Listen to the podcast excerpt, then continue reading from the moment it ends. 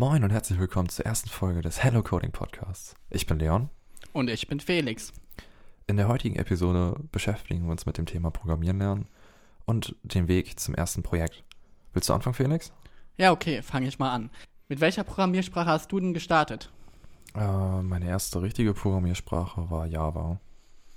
Okay. Meine erste Programmiersprache war PHP oder JavaScript. Ich habe beide relativ parallel gelernt, deshalb kann ich das nicht so genau sagen.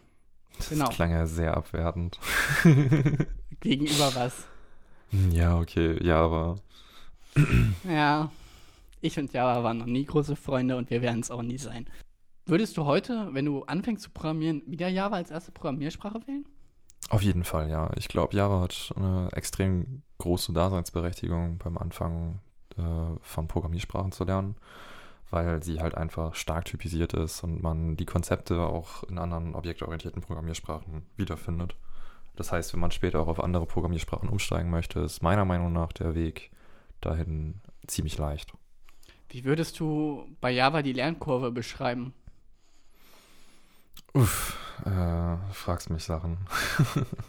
es kommt, es kommt, glaube ich, ganz darauf an, wie man vorgeht. Ich habe selber ja angefangen, mit einem Buch das Ganze zu lernen und später ähm, habe ich es dann nochmal in der Universität vertieft, an der Hochschule. Und ich würde mal sagen, so die Basics, man kann relativ schnell Konsolenprogramme entwickeln, ähm, auch gut Fortschritte dabei machen. Aber um dann eine richtige Applikation zu bauen, die eine GUI beinhaltet, dauert es dann schon so seine Zeit. Okay. Wobei, so wie ich Java kenne, würde man ja primär gar nicht GUIs damit programmieren, sondern eher APIs und Services wahrscheinlich, oder? Ja klar, aber durch Framework, äh, Frameworks wie Java, FX ähm, was es da noch so gab, äh, es besteht, es besteht halt noch die Möglichkeit, dass man das auch machen kann. Und vor allem als Anfänger möchte man ja relativ schnell etwas sehen und Erfolge haben. Und ich glaube, jeder, der neu einsteigt, möchte dann nicht drei Programmiersprachen äh, nutzen für ein Projekt, um dann gleichzeitig GUI, Backend und äh, sonstige anderen Kram unter einen Hut zu bekommen. Ja, natürlich. Ähm, warum ich jetzt primär gefragt habe, ich bin immer kein Fan davon, Java als erste Programmiersprache zu verwenden. Gerade wenn, ich finde persönlich, dass bei Java die Einstiegshürde einfach höher ist und grundsätzlich ja, man kann dort verdammt gut die Konzepte lernen, du kannst verdammt gut Typisierung und so etwas lernen. Nur ich denke, dass wenn man direkt am Anfang so eine Sprache wählt und jetzt nicht jemand ist, der wirklich 100% motiviert ist, dass es dann mit einer Sprache wie zum Beispiel Python, die natürlich jetzt gegenüber anderen Sprachen syntaktisch sehr stark anders aufgebaut ist, trotzdem ein guter Einstiegspunkt sein kann, weil man halt in Python mit deutlich weniger Code schneller zu Ergebnissen kommt, was gerade einen Anfänger aus meiner Perspektive mehr motivieren kann. Hm, da magst du recht haben, ja. Was? Du hast mir recht gegeben. Ich habe tatsächlich erwartet, dass du mir, weil, wenn ich sage, dass ich Python als erste Programmiersprache wählen würde, wenn ich jetzt anfangen würde, mir sofort reingrätschen würdest, weil du es sonst immer tust. Ja, die, die Sache ist halt, ich habe jetzt mittlerweile ähm, ein bisschen mit Python programmiert und ich habe auch einige Anfänger äh, gesehen, die mit Python gestartet haben. Und prinzipiell motiviert Python halt schon, weil, wie du sagst, es relativ einfach zu programmieren ist. Ähm, aber wenn man halt später diesen Schwenk in andere Richtung machen möchte, dann, dann fehlt einem halt schon irgendwie etwas. Und äh, auch da können Leute halt abspringen, ne?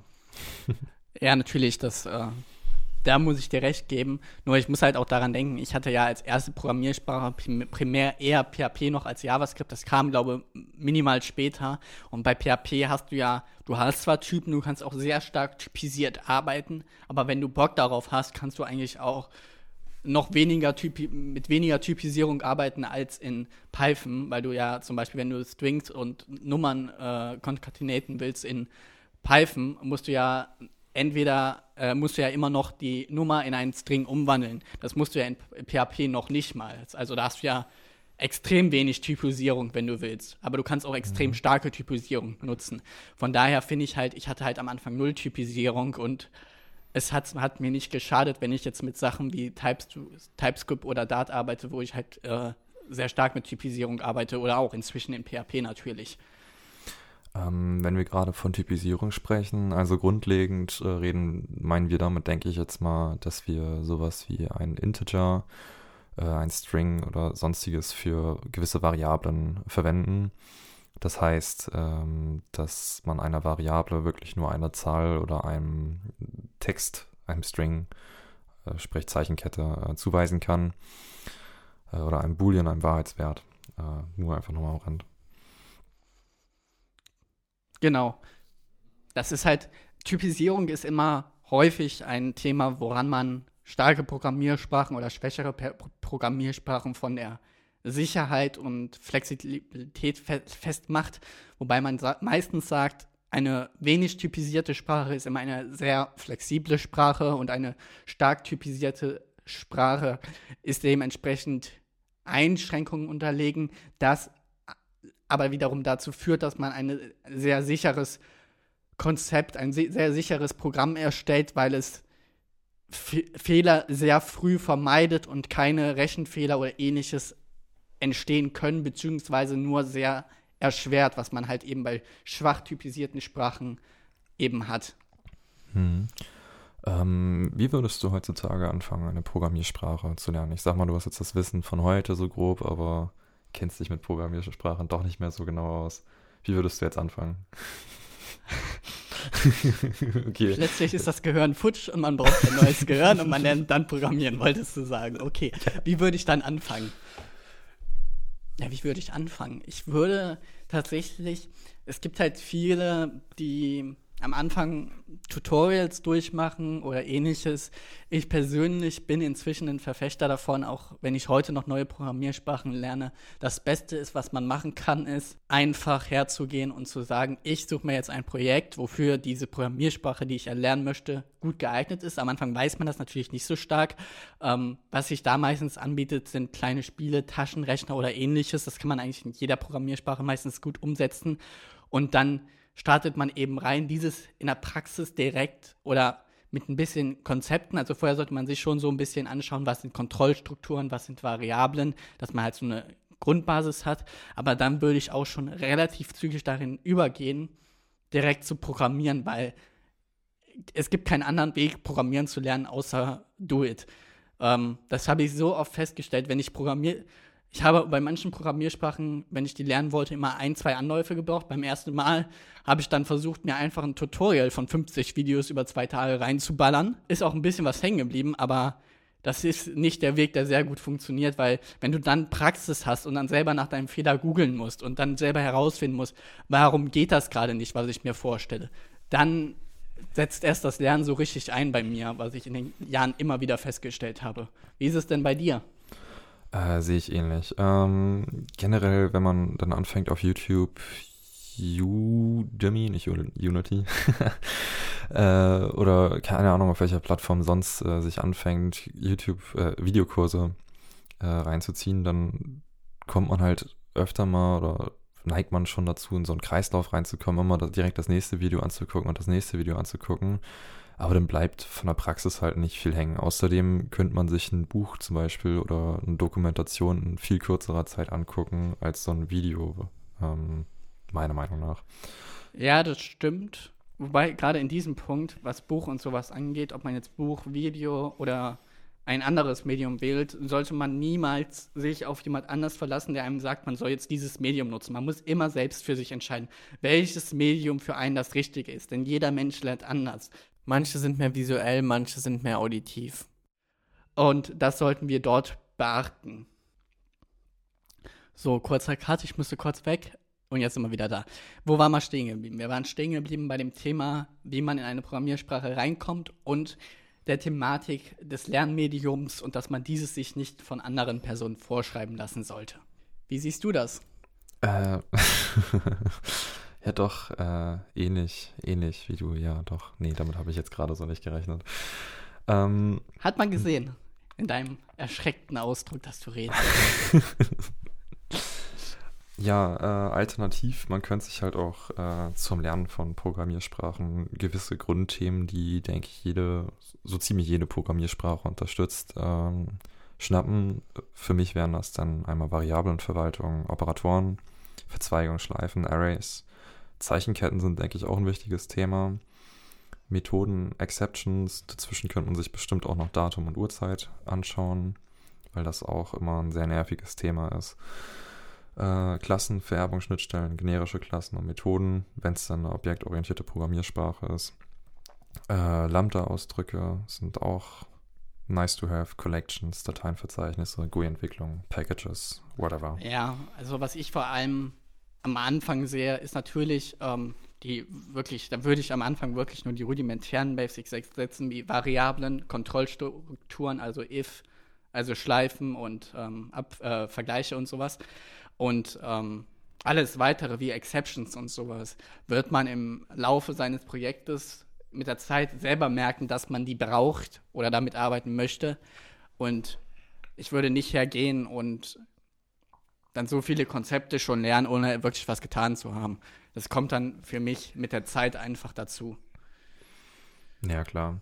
Ich sag mal, die ersten Projekte sind so oder so vermutlich mal keine Projekte, die wirklich Anwendung finden werden sollen. Dementsprechend ist der, in Anführungsstrichen, Programmierstil dann auch noch nicht ganz so wichtig, ne? Genau, also ich erinnere mich, ähm, zum Beispiel Hello Coding war dafür ein schönes Beispiel. Da hatte ich am Anfang Monat dran programmiert und dann gemerkt, der ganze Basis, weil ich da das erste Mal mit einem Headless CMS gearbeitet habe, war halt einfach nur Bullshit und die Performance war überhaupt nichts für die Realität. Und an solche Punkte wird man während dem Programmieren immer wieder stoßen. Am Anfang wahrscheinlich häufiger als später, aber diesen Punkt erreicht man immer mal wieder. Dass man einfach sagt, ich habe jetzt so viel schlecht gemacht, dass ich nochmal mit der ganzen Basis komplett neu starten muss. Genau. Und was halt am Anfang ich persönlich immer sehr schön finde, ist immer, wenn man mit was GUI-basierten oder Web-basierten startet, wo man halt auch wirklich Resultate sehen kann optisch und nicht direkt mit einer API beginnt, also einer Schnittstelle zwischen zum Beispiel zwei Anwendungen, sei es eine JSON-API, ist auch auf jeden Fall ein cooles Thema, aber gerade am Anfang ist es halt schön, was Visuelles in der Hand zu haben und nicht ähm, etwas sehr Abstraktes, was einem noch sehr abstrakt erscheint, sondern sich auf die Basics zu berufen. Ähm, ja, gerade im Betrieb ist mir das äh, jetzt auch wieder aufgefallen. Äh, mit meinem Kommilitonen arbeite ich an dem Projekt weiter, an dem ich letzte Praxisphase auch schon entwickelt habe. Äh, und er macht halt das Backend, also mein Kommilitone. Und er meinte, boah, jetzt nach der Software Engineering Vorlesung, ich habe schon wieder so viel mehr Wissen erlangt. Alles, was ich bisher gemacht habe, ist maximal unstrukturiert und das würde ich niemals jemandem so vorzeigen wollen. Ähm, und genauso geht es mir, so oder so ähnlich geht es mir auch mit meinem Code. Ähm, das passiert häufig, ja. Ja, das war bei mir am Anfang auch so. Ich erinnere mich noch, da war ich im ersten Lehrjahr, da habe ich mit PHP ein kleines CMS komplett selber schreiben wollen. Ähm, es hat am Ende funktioniert, aber wie der Code aufgebaut war, ich gebe nur mal ein Beispiel. Datenbankabfragen im HTML-Code direkt drin. Ähm, ja, Leon guckt gerade ziemlich erschrocken mich an. Du darfst gerne deinen Unmut darüber äußern. Ja, mehr, mehr verwirrt, aber Nee, alles Gute. ja, ich hatte halt dann einfach zum Beispiel, wollte ich bestimmte, ich hatte eine Tabelle, wo ich IDs drin hatte und einen Textstring. Und ich wollte halt an Stellen, wo ich die ID habe, immer den Textstring ausgeben zum Beispiel. Und dann hatte ich halt zum Teil dort halt direkt ähm, die Prepared Statements zwischen dem HTML stehen, wo das dann hin sollte. Diese, dieses Textelement. Hm, okay. Später hatte ich dann eine kleine Funktion dafür, wo ich dann halt meine Datenbankabfrage hatte. Dann hatte ich da direkt dort noch HTML als Echo ausgegeben, weil ich den Return noch nicht kannte von der Funktion. Ähm, das sind halt solche Sachen, ähm, die am Anfang passieren und am Ende oder zwei, drei Jahre später, wenn man dann auf diesen Code guckt, denkt, kann man sich eigentlich auch nur noch mit einer Flasche Wodka in die Ecke setzen weil der Code so fürchterlich ist. Aber das passiert am Anfang. Das ist Schade eigentlich. Also ich würde jetzt, jetzt so im Nachhinein, ich würde gerne mal so in meine ersten Projekte reinschauen, ähm, weil einfach mal so die Anfänge zu sehen. Ich habe halt nie wirklich zeitig mit Git angefangen. Ich meine, momentan habe ich alle Projekte für die Uni zwar auf Git, aber so jetzt gerade habe ich kein eigenes Projekt, was wirklich läuft. Oder keins für mich selber. Ich arbeite zwar schon an vielen Projekten, aber ne, nichts, womit ich mein eigenes Repository füllen könnte. Und deswegen hat sich da keine History ergeben, wo ich jetzt einfach mal reinschauen könnte und denken könnte, ja, habe mich doch schon ein bisschen gesteigert. also tatsächlich, ähm, was mein CMS da angeht, weil ich mir damals geschrieben habe, das existiert auch noch, das habe ich auch noch, den Code, der liegt noch in auf Git. Äh, kann das ich heißt, dir später mal schicken, wenn du es sehen das willst. Das heißt, wenn ich nachher jetzt in dein Git reingehe. Und nee, der ist nicht public. Das ist mir zu peinlich. Ach, schade. Den mache ich auch nicht public, weil der halt auch einfach, wenn Leute keine Erfahrung haben, er funktioniert zwar, das CMS ähm, ist funktionsfähig, aber ein Anfänger wird dort nicht die Sicherheitslücken erkennen und nicht sehen, dass er es nicht verwenden soll. Ähm, deshalb lasse ich sowas lieber auf privat stehen. Dann schickst du mir nachher in Wahrheit. Ich, ich äh, will mich gerne mal ein bisschen durch dein Git äh, forsten. Aber tatsächlich habe ich das, ähm, dieses CMS, was ich damals geschrieben habe, dann auch für zwei Projekte in der Realität eingesetzt. Ähm, ja, das du deinen Unmut. Ja, solange es keine Kundenprojekte gewesen sind. Ja, es war mein privates Portfolio und dann nochmal für eine Freundin das Portfolio, aber tr trotz dessen, ähm, es war schon etwas fahrlässig so im Nachhinein. Aber man lernt halt aus seinen Erfahrungen. Bei dem Projekt ist dann auch nichts schiefgegangen. Ich habe das halt dann beide Projekte irgendwann auf WordPress umgebaut und dann war das okay. Hm. hm. Okay, was haben wir jetzt besprochen? Wir haben gesagt, ähm, erstmal so erste Programmiersprache, die wir hatten. Wie würden wir Programmiersprachen lernen? Es ist immer so nichts Ganzes und nichts Halbes, was, was man Programmieranfängern halt so an die Hand gibt. So, ja, fang einfach an. So diese Aussage, wenn ich jetzt so an meine Anfänge denke, es fiel mir immer sehr schwer, schwer, dann mit irgendwas anzufangen. Dann hatte ich nach irgendwie einem Monat mal eine Projektidee. Dann wurde sie zunichte gemacht, weil sie dann doch zu komplex war. ja, da hatte ich einen gewissen Einfluss drauf. Ähm, ja, es ist halt, am Anfang ist es halt auch einfach schwierig, ähm, gerade Projektideen zu finden. Ich habe zum Beispiel Programmierideen für Anfänger ähm, habe ich einen kleinen Artikel zu, wo so ein paar Punkte drin stehen. Zum Beispiel, was halt immer am Anfang ich immer sehr interessant fand und immer noch interessant finde, sind so kleine Generatoren, Widgets für Webseiten, die irgendwas machen. Sei es zum Beispiel ein Passwortgenerator, sei es, dass du eine Anfrage an einen Server sendest und die Daten davon verarbeitest oder eine Webseite ausliest. Ähm, oder halt eben so einen kleinen Taschenrechner, wo man sehr viele Programmierkonzepte schon anwenden kannst, wie zum Beispiel, wie mache ich eine Punkt-vor-Strich-Rechnung, ohne dort jetzt einfach ein Evil zu verwenden? Wie würde ich das realisieren? Und sich über solche Sachen dann später Gedanken zu machen. Für die, die jetzt Evil nicht kennen, Evil ist letztendlich, dass man zum Beispiel einen String, den der Nutzer in ein Interface eingibt, einfach als Programmiercode ausgeführt wird, weil die meisten Programmiersprachen ja von Haus aus schon rechnen können. Aber aus Sicherheitsaspekten ist das natürlich kein guter Weg, um einen Taschenrechner zu programmieren.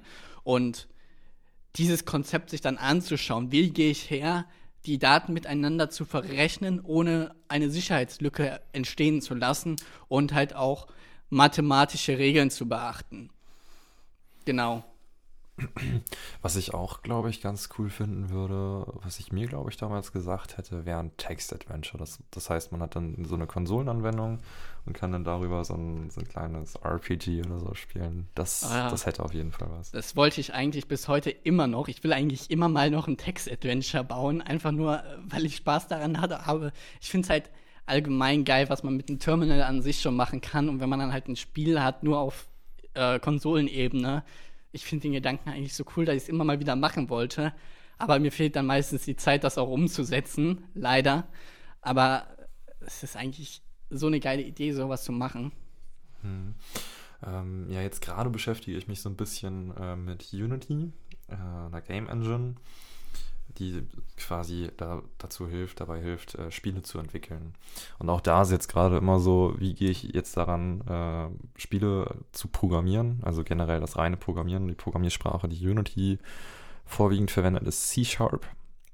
Ähm, ist syntaktisch sehr ähnlich zu Java, was äh, mir da natürlich gut in die Karten spielt. Und da ich auch in C und C einige Kenntnisse habe, fühle ich mich dort auch ganz gut aufgehoben. So, jetzt kenne ich mich damit halt aus, äh, muss dann aber trotzdem immer noch die Engine lernen, was dann halt nochmal ein ganz anderer Aspekt ist, also Frameworks und Tools für die Programmierung kennenzulernen. Aber ich denke mal, daraus könnte man zum Beispiel dann auch ein kleines RPG oder so spiel, äh, entwickeln. Klingt auf jeden Fall sehr interessant. Mit Unity hatte ich mich tatsächlich auch äh, schon mal beschäftigen wollen, aber wirklich da reingekommen bin ich bisher nie, weil ich dann halt, das ist es halt dann wieder, ähm, ein schönes Beispiel. Ähm, es fehlt mir dann meistens, wenn ich halt dann in so eine Programmiersprache nicht reinfinde oder in so ein Konzept-Framework, dann liegt das meistens daran, dass ich keine Projektidee habe oder kein re realitätsnahes Projekt, was ich umsetzen kann. Für mich ist nämlich immer so ein Faktor, um eine Sprache zu lernen, dass ich ein Anwendungsbeispiel habe, was ich umsetzen möchte und wofür ich diese Programmiersprache benötige. Ähm, zum Beispiel hatte ich, wann war das? Ich glaube, vor zwei Jahren mal an einem Webcrawler gearbeitet und hatte diesen zuerst in Python umgesetzt, was mir einfach von der Performance her überhaupt nicht gefiel. Und ich wollte halt dann auch ähm, ein bisschen mehr Typensicherheit da drin haben und so, wo ich dann letztendlich dann auch ähm, nur für dieses Projekt angefangen habe, Kotlin zu lernen und ähm, das dann darüber einzusetzen. Das ist halt immer für mich halt immer dieser Einstiegspunkt, der mir immer extrem geholfen habe, ist immer ein praxisnahes Projekt zu haben wo mhm. ich auch ein Ziel erwarte. Mhm. Okay, und wenn du jetzt heute, sagen wir mal, du fängst jetzt ein neues Projekt an, ähm, wie würdest du da rangehen? Also, äh, es kommt jetzt natürlich noch darauf an, ob ich noch die Programmiersprache dafür lernen muss oder ob ich die Programmiersprache, die ich dafür benötige, schon kann. Ähm, grundsätzlich würde ich immer bei einem Projekt jetzt da so rangehen. Als erstes muss ich mir klar werden, was ich für eine Struktur brauche von meinen Dateien, von meinen Ordnern, ob ich mit einem Model View Controller arbeiten will, ob ich mit einem bestimmten Pattern arbeiten will, um meinen Projektarchitektur vernünftig von Anfang an aufzubauen. Denn es ist mir schon so häufig passiert, dass ich ein Projekt umsetzen wollte und dann auch gestartet bin, merke dann aber relativ zeitnah, mir fliegt das Ding gerade um die Ohren, weil ich einfach nicht weiß, wo ich jetzt meine Funktion für Sache XYZ genau hinschreiben soll.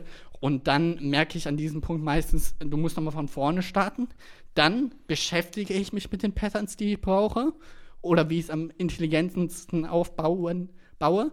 Und dann starte ich und dann komme ich auch meistens zu einem sehr guten Ergebnis, womit ich leben kann. Das ist halt immer dieser existenzielle Punkt am Anfang, sich zuerst über die Architektur und ähnliches klar zu werden, weil ich bin jemand, der halt gerne einfach loslegt, losprogrammiert und dadurch halt gerne mal dann im Nachhinein in Fehler renne, die ich hätte vermeiden können.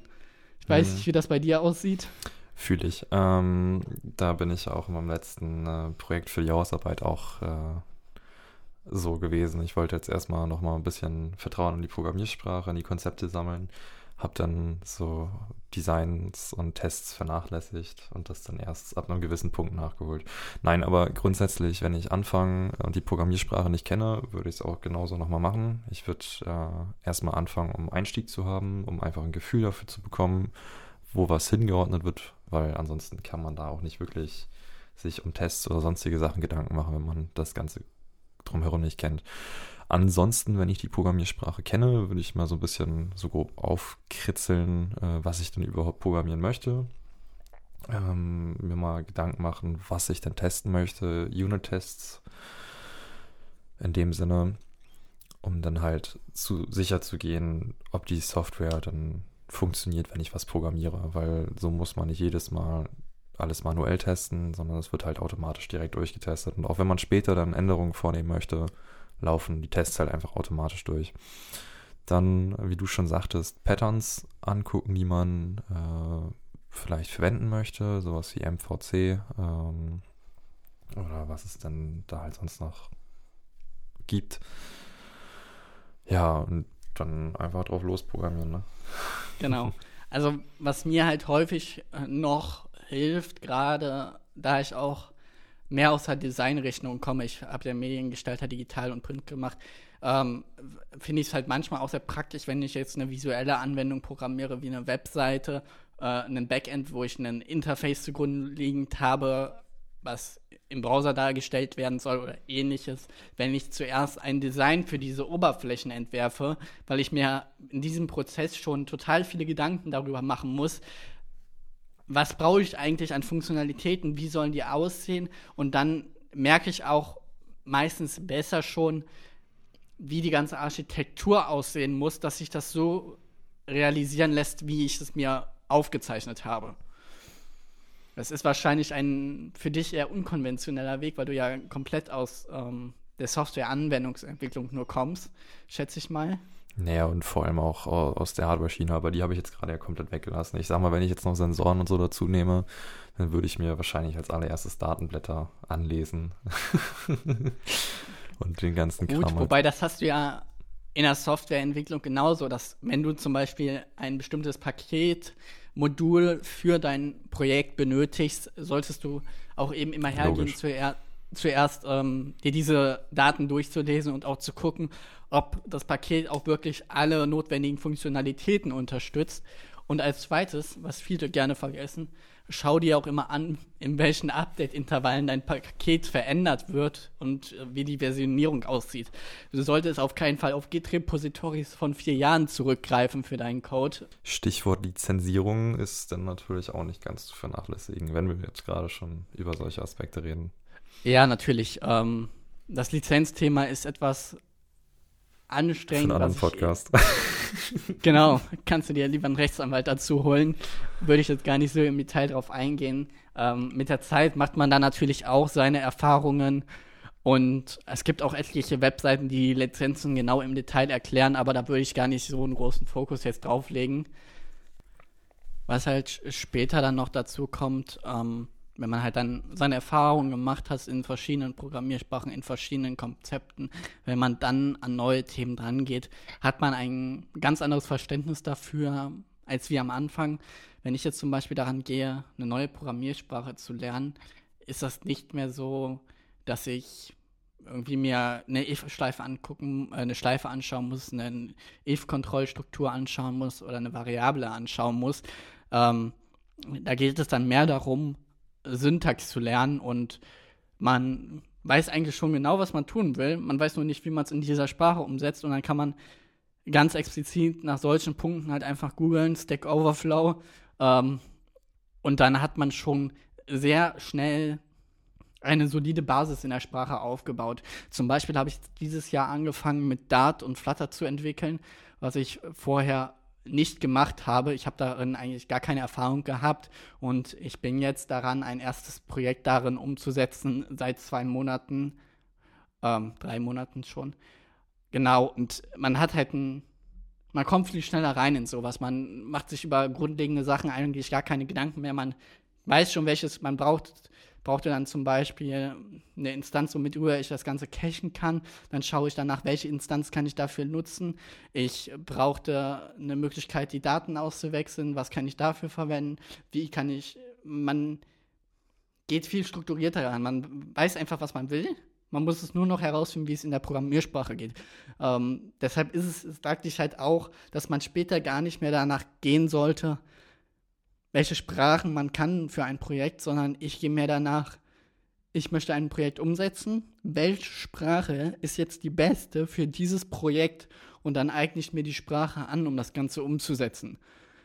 Das finde ich persönlich immer den besten Ansatz, was natürlich dadurch passiert, dass ich diesen Ansatz habe. Das merke ich auch, wenn ich mit Kollegen spreche. Manche Kollegen machen dann nur PHP, nur JavaScript und ähm, dann komme ich, der mit JavaScript, PHP und sonst was arbeitet und deren Wissen ist in deren Programmiersprache auf jeden Fall tiefer als das, was ich habe. habe. Aber ich habe halt eben den Vorteil, dass ich dann in sehr vielen Programmiersprachen arbeiten kann, was ich persönlich lieber mag, weil ich halt jemand bin, der Abwechslung braucht. Aber da findet dann auch jeder seinen eigenen Weg, wie man an sowas drangeht, in welchem Beruf man sich dann zurechtfindet. Das ist dann halt ähm, auch eine Entwicklung, die Zeit braucht. Also, wenn ich jetzt daran zurückdenke, vor zwei Jahren, wenn ich da eine neue Idee hatte für ein Projekt, ähm, hatte ich oft gar keinen Ansatz oder konnte mir das gar nicht konzeptionell vorstellen, wie ich da angehen soll. Und heute ist es so, ich sehe ein Programm, ich sehe eine Anwendung und ich weiß direkt, welche Konzepte oder was könnte ich verwenden, um dieses Programm oder diese App nachzubilden oder eine ähnliche zu programmieren. Was bräuchte ich dafür? Hm.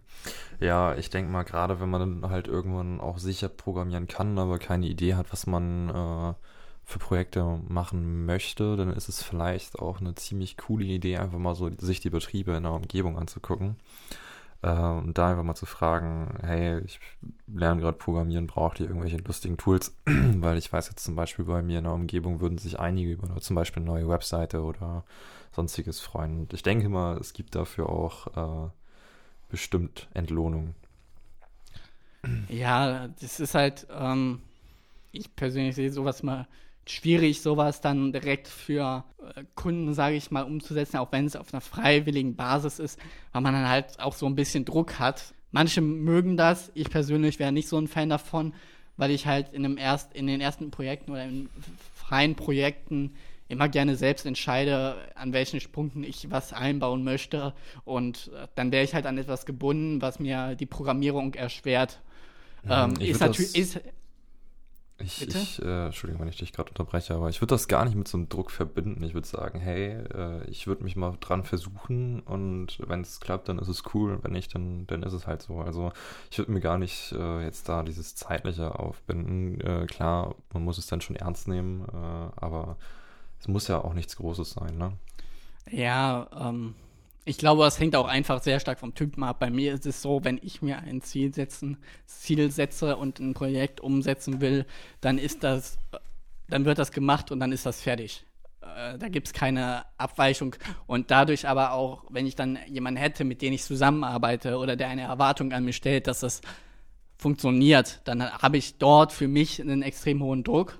Oder nicht hohen Druck, ich habe auf jeden Fall einen Druck, weil ich halt auch mein Ziel erreichen will, dieses Projekt dann fertigzustellen kann natürlich auch motivieren. Bei mir hat es immer zur Motivation geführt, aber es kann halt auch, je nachdem, was man für ein Mensch ist, äh, zu negativen Folgen führen. Aber es ist halt eben so, das kann man nicht anders sagen, das ist halt auch immer eine sehr individuelle Sache, wie man an so etwas herangeht, dann, ob man sich dabei stressen lässt oder nicht und die allgemeine Verfassung dann.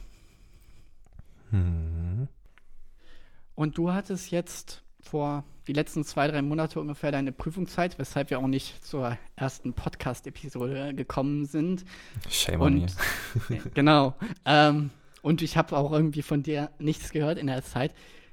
Ist das, ist diese, sind diese Prüfungsphasen so stressig? Lernst du dann so viel oder sind es einfach die Prüfungen an sich, die dann für dich die Herausforderung darstellen? Wie läuft sowas ab? Das, das Ding ist ja, normalerweise Uni kannst du dir ja vorstellen wie ein Vollzeitjob. Nur das Ding ist halt, wenn du dann ins Bett gehst oder wenn du dann nach den acht Stunden aufhörst, dann hört Uni nicht auf. Uni kannst du mit ins Bett nehmen, mit Uni kannst du aufstehen und äh, theoretisch kannst du auch am besten noch unter der Dusche Uni weitermachen. Ähm und in der Prüfungsphase ist das halt extrem. Bei mir war es jetzt halt so, dass ich äh, noch ein Fach mit zu den regulären fünf Modulen äh, reingezogen habe, weil ich das nachholen wollte aus dem vergangenen Semester. Und ich hatte äh, eine Hausarbeit, wie auch in einer Pilotfolge erzählt, die dann schon vor der Prüfungszeit angefangen hat. So, und deswegen waren das auch gute drei Monate, die ich halt raus war, weil der erste Zeitraum war gut von der Hausarbeit besetzt, äh, die dann schon einige Stunden gekostet hat. Äh, ich glaube, 23 Seiten habe ich abgegeben, aber dazu musste ich auch noch was programmieren. Und im Anschluss äh, war das auch ziemlich doof getaktet, dieses Semester. Wir hatten die letzte Vorlesung, ich glaube, vier, fünf Tage vor der ersten Prüfung. Am Montag hatte ich noch Vorlesungen, am Dienstag hatte ich frei, Mittwoch Abgabe der Hausarbeit, Donnerstag äh, noch zwei Prüfungsvorleistungsabgaben. Das sind dann so Aufgaben, die man für die Hochschule ähm, programmiert, äh, um überhaupt für die Prüfung zugelassen zu werden. Und dann am Freitag halt äh, schon die erste, den ersten Vortrag Samstag die erste schriftliche Prüfung, genau. Und das war dann halt eigentlich die reguläre Prüfung, weil der Freitag, okay, das habe ich nachgezogen. Ihr habt auch samstags Prüfung, je nachdem? Äh, das kann passieren, ja. Okay. Wusste ich noch, wusste ich Normalerweise, passieren kann. normalerweise hat man irgendwie zwei Wochen, ein, zwei Wochen Vorlaufszeit. Das war dieses Semester nicht so, weshalb das dann vor allem die erste Woche gut stressig war. Darauf die Wochen folgten dann noch drei Klausuren. Ähm, und natürlich ist es so, dass du dann halt wirklich jeden Tag äh, schon einige Zeit, je nachdem wie viel Vorlauf du zu der Prüfung hast, lernst.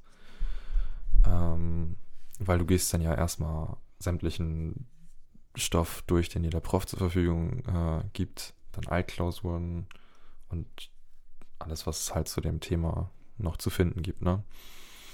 Kommt immer ganz stark auf das Fach drauf an. In intelligente Sensorsysteme habe ich vorwiegend dann äh, Clustering-Algorithmen, also Machine Learning, äh, mir angeschaut und bin dann damit so ein bisschen auch äh, falsch gelaufen, weil das war nicht das einzige, was dann in der Klausur dran kam. Da kam dann auch noch Auswertung von äh, gewissen Protokollen I Quadrat C und so dran.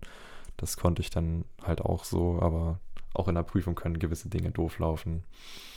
Ähm, ist aber dann meistens auch der Aufregung geschuldet. Es war diesmal halt so, dass äh, wir hatten vier Aufgaben, vier Jupyter Notebooks. Äh, das sind so, ja, ich sag mal, ein Notebook, darin kann man Programmcode immer wieder ausführen.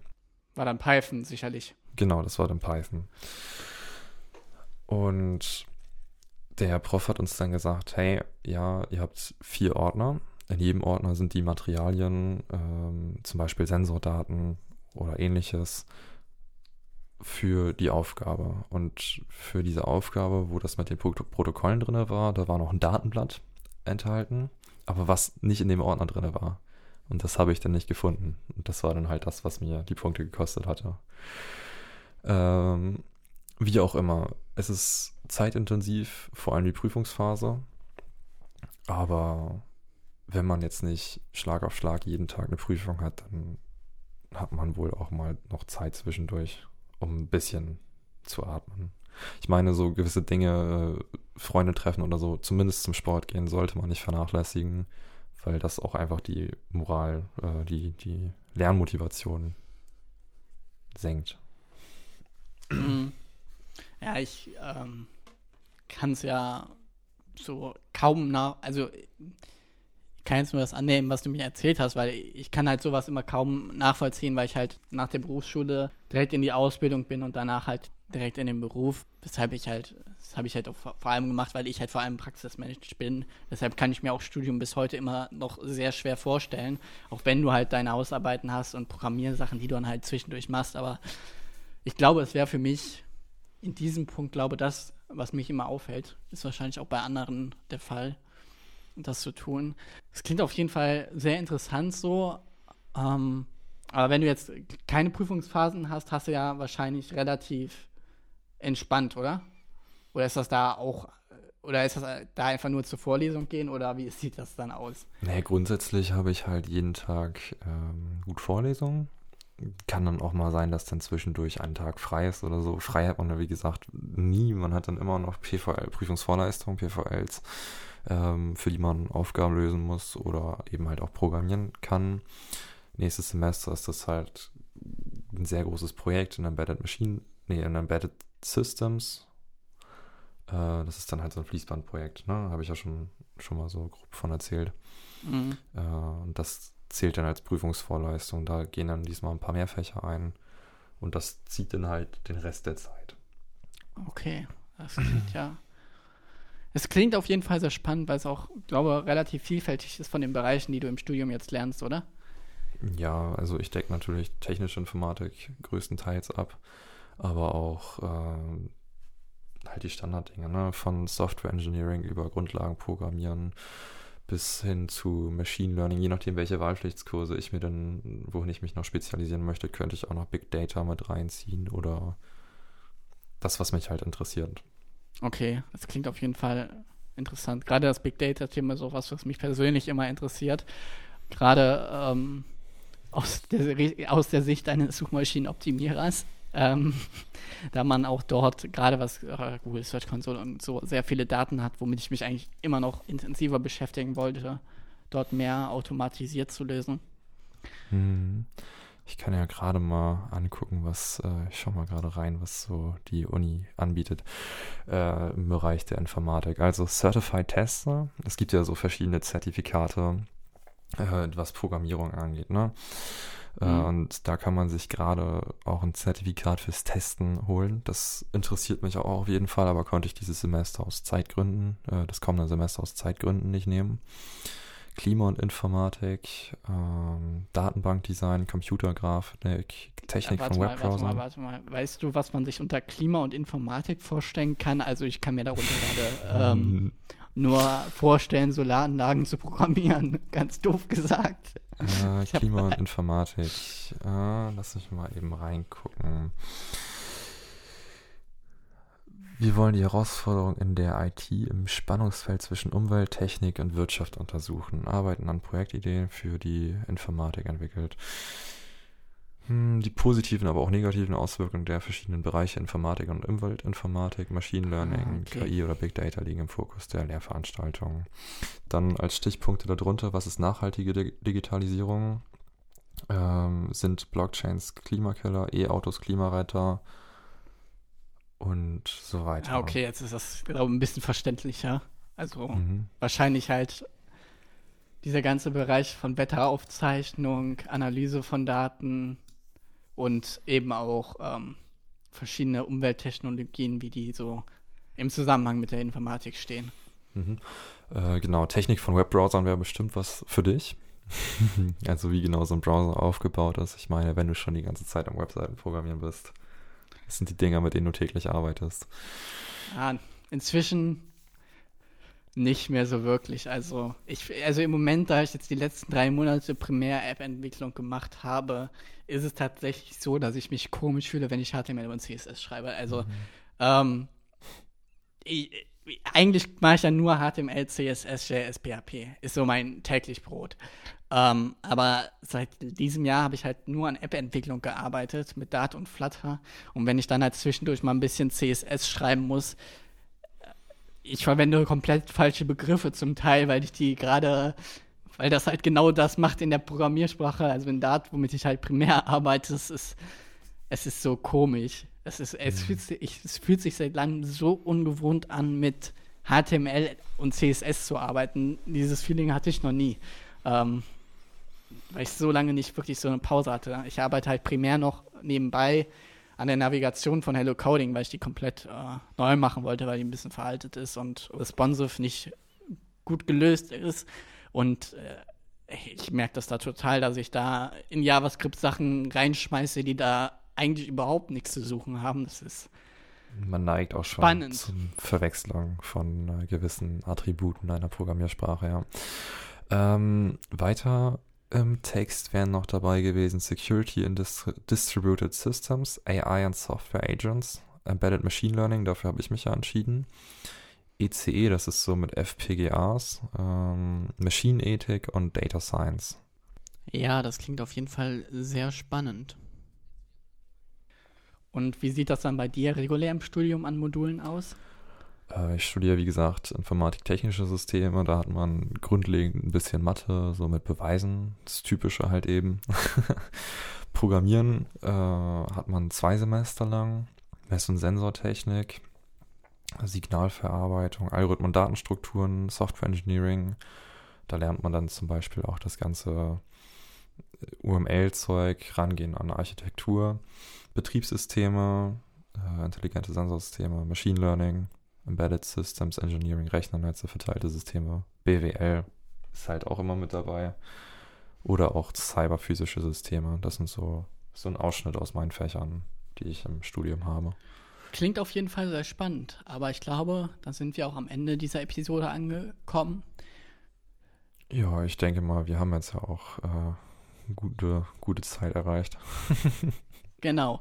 Dann wollen wir uns beide auch für heute verabschieden. Euch noch einen wunderschönen Tag, Abend oder Morgen, je nachdem, wo ihr gerade im Tag seid. Ja, auf bald. Bis dann, ciao.